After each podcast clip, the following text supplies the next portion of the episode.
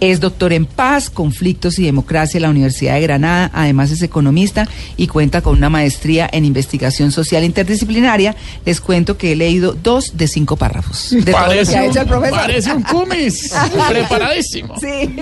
Bueno, muy bien, profesor Use- Useche, pues muchas gracias.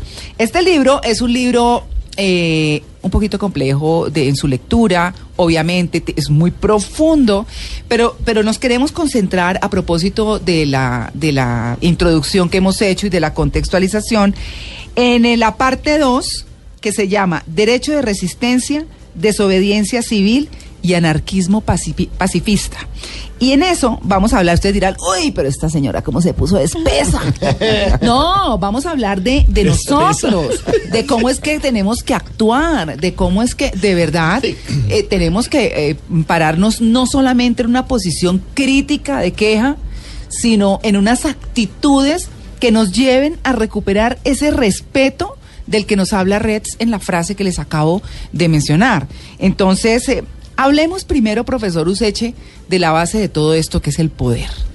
Que- Porque está el poder de quienes están en el poder como tal, ¿cierto? En un gobierno, eh, y el poder de quienes los elegimos, ¿cierto? ¿Cómo lo podemos contextualizar ahí?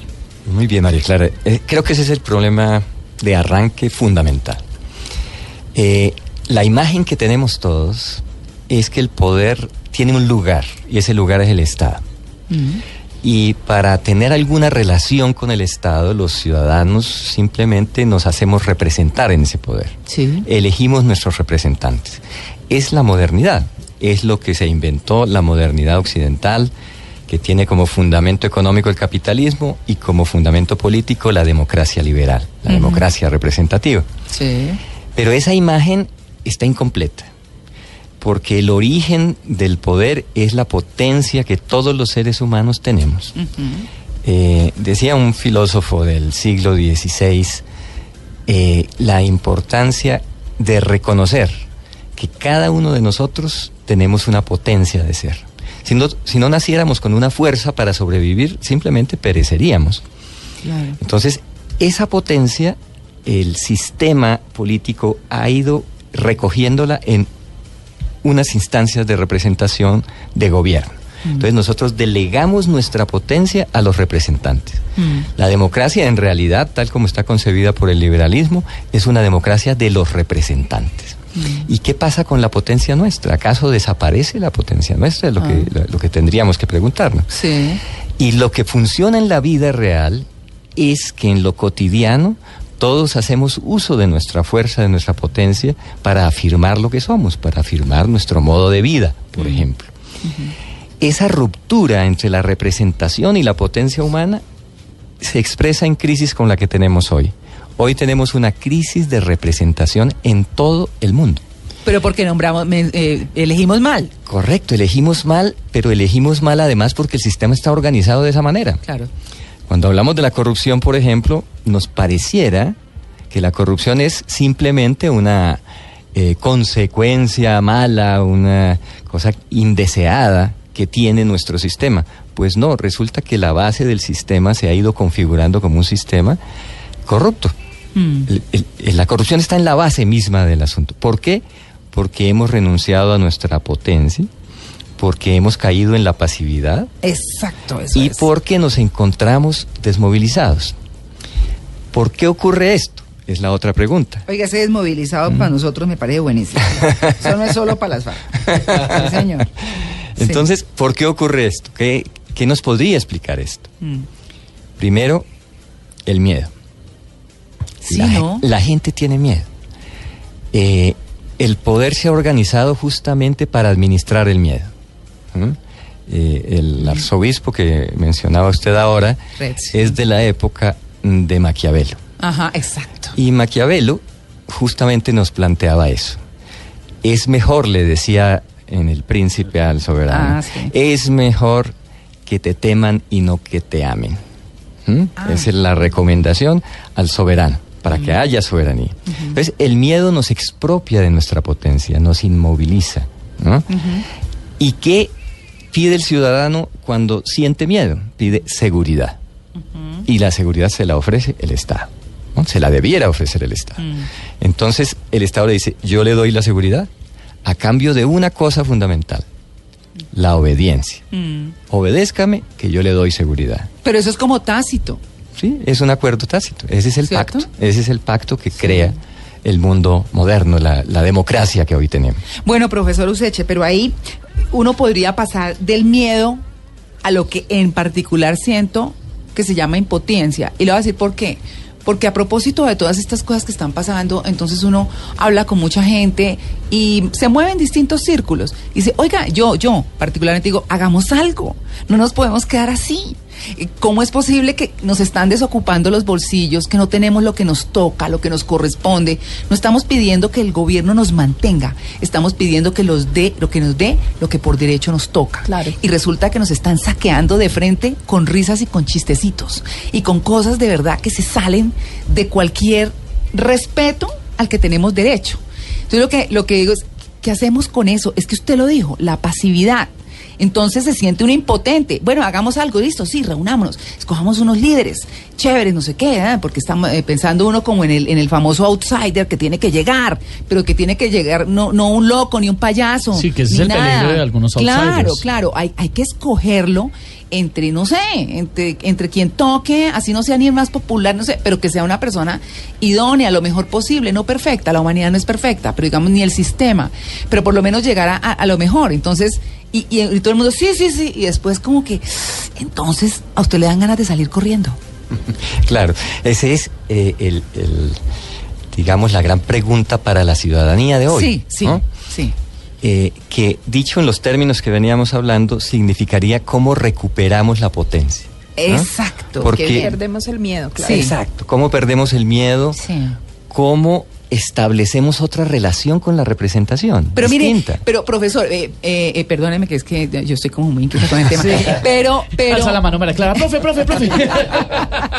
Profesor, es que eh, digamos que, que frente a todas estas cosas que se están dando y que uno propone y demás, yo en algún momento dije, oiga, es que hay que hacer un espacio de denuncia de la corrupción. Lo da para hacerlo o en radio o en televisión o lo que sea. Y lo que me dice la mayoría de la gente alrededor es, ¿para qué se mete en eso? ¿Usted cree que dar la vida en este país, a usted la amenazan ¿Vale en la un pena? segundo, Sí. vale la pena?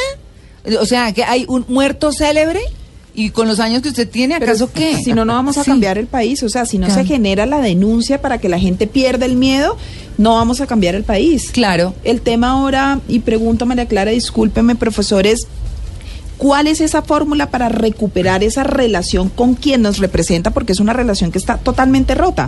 Ellos están allá, nosotros estamos acá, tenemos miedo a perder esa seguridad. Y ellos se ríen de nosotros. Exactamente, y ellos saben que están ahí. Para mí, eh, no sé si la palabra es un poco fuerte, pero ya es un tema, una, ya no hay una relación, se perdió la relación y ya va a ser un tema dictatorial, porque perdimos la relación, ellos están haciendo lo que ellos quieren y nosotros tenemos miedo. Mm. Sí. ¿Puede ser así? Sí, hay, hay mucho de esto y además de la manera como ha evolucionado lo que llamamos la democracia, es decir, la representación de la que hablamos. La idea original de la democracia liberal es que la representación sea igualitaria. Un ciudadano, un voto. ¿Mm? Y eso nos daría la configuración de las mayorías y de las minorías, etcétera. Pero esto ha evolucionado de tal manera que hoy tenemos una democracia que más bien es un voto, un peso. Un voto, un dólar. ¿no? Mm, Entonces, Un quien voto, no- un tamal. Exacto. Entonces, quien tiene el poder económico se vuelve el poder político. Ese divorcio que aparece ahora tan profundo no era tan expreso antes, aunque siempre lo ha habido. Mm. Pero ahora es clarísimo esto. Eh, el presidente Trump eh, acaba de poner en discusión nuevamente en los Estados Unidos el cambiar el sistema de lobby y cambiar el sistema de financiamiento de las campañas para dejar que no haya topes en las campañas eh, y además que lo pueda hacer cualquiera. Un poco lo que de hecho ocurre, por ejemplo, en Colombia. ¿sí? De facto está ocurriendo eso en Colombia y en otros países. Pero es legitimar un hecho ¿quién va a poner los gobiernos? Pues las grandes corporaciones que El que pueden... tenga la plata. El que poder tiene el El que tiene la plata, Claro. El que, el que ponga, ¿qué? ¿Un millón de afiches? Fue que... Eh, eh, Sí. Dos millones. Dos de- Dos millones de afiches, perdón. Sí. millones de afiches. Un millón de afiches. Profesor, yo eh, en estos días decía, si le da miedo, hágalo con miedo. Y usted lo menciona muy bien, y es que nos da miedo. Por ejemplo, yo veo que los jóvenes se manifiestan mucho a través de las redes sociales, pero ya les da miedo salir. ¿Cuál es la fórmula? Y, y digamos que nos vendieron la idea, o estás conmigo o contra mí. Entonces, si protestas, eres de los malos, eres de la guerrilla, y si no protestas y te quedas callado, Los eres de los extremos. buenos. Sí, entonces... La polarización. Sí. Sí. Esa polarización que es eh, una noción completamente dual, binaria, que se reproduce en todo, ¿no? Claro. Amigo o enemigo que genera la guerra, por ejemplo, ¿sí? Eh, competidor o, o aliado que genera la economía, nos aliamos y, y echamos afuera a los competidores, y así en cada una de las cosas. Pero la, la noción amigo-enemigo es de las más eh, peligrosas, Peligrosas. y es es justamente la que genera el miedo. Porque si yo no puedo criti- criticar a mi amigo y decirle, eh, eh, supongamos, No estoy en la alianza del gobierno, pero no me puedo separar un- una un milésima, ápice sí. porque ya me considerarán enemigo y están listos los de la oposición, la otra parte, a recogerme, ¿cierto? Y Mm. a aprovechar. Entonces, eh, así es la- las relaciones cotidianas. Y, y entre- en una oficina, en un sitio de trabajo, en la escuela, por eso se da el llamado bullying, el, el matoneo, ¿cierto? Porque tiene que imponerse sobre otro que se considera más débil, más feo, distinto. Es decir, no aceptamos la diferencia, la multiplicidad que debiera ser la base de la construcción de una sociedad eh, plural. Muy bien, 8 y 28, numeral, hoy protesto por. Nuestros oyentes siguen participando. Julián Escobar dice, numeral y protesto porque no hay buñuelos en la panadería. No hay nada nuevo, el mismo pan de siempre, hola. Sí. Numeral hoy protesto por Julián Escobar y tiene que ver con el tema que Es que estamos él está hablando. que protesta, sí, es el mismo. Está rebelde. Este hombre está... Claro.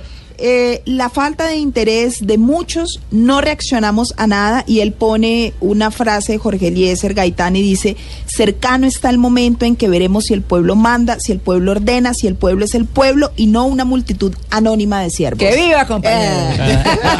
Miguel Quintero, numeral hoy protesto por estar en un país donde no es festivo. Me tocó trabajar. ¿Quién sabe dónde estará Miguel? Sí, ¿no? No está en Colombia. Está en Colombia. Bueno, muy bien, 8 y 28, estamos... Ay, la última. A ver. Diego Porras dice, numeral hoy protesto por frases como, hasta ahora me entero.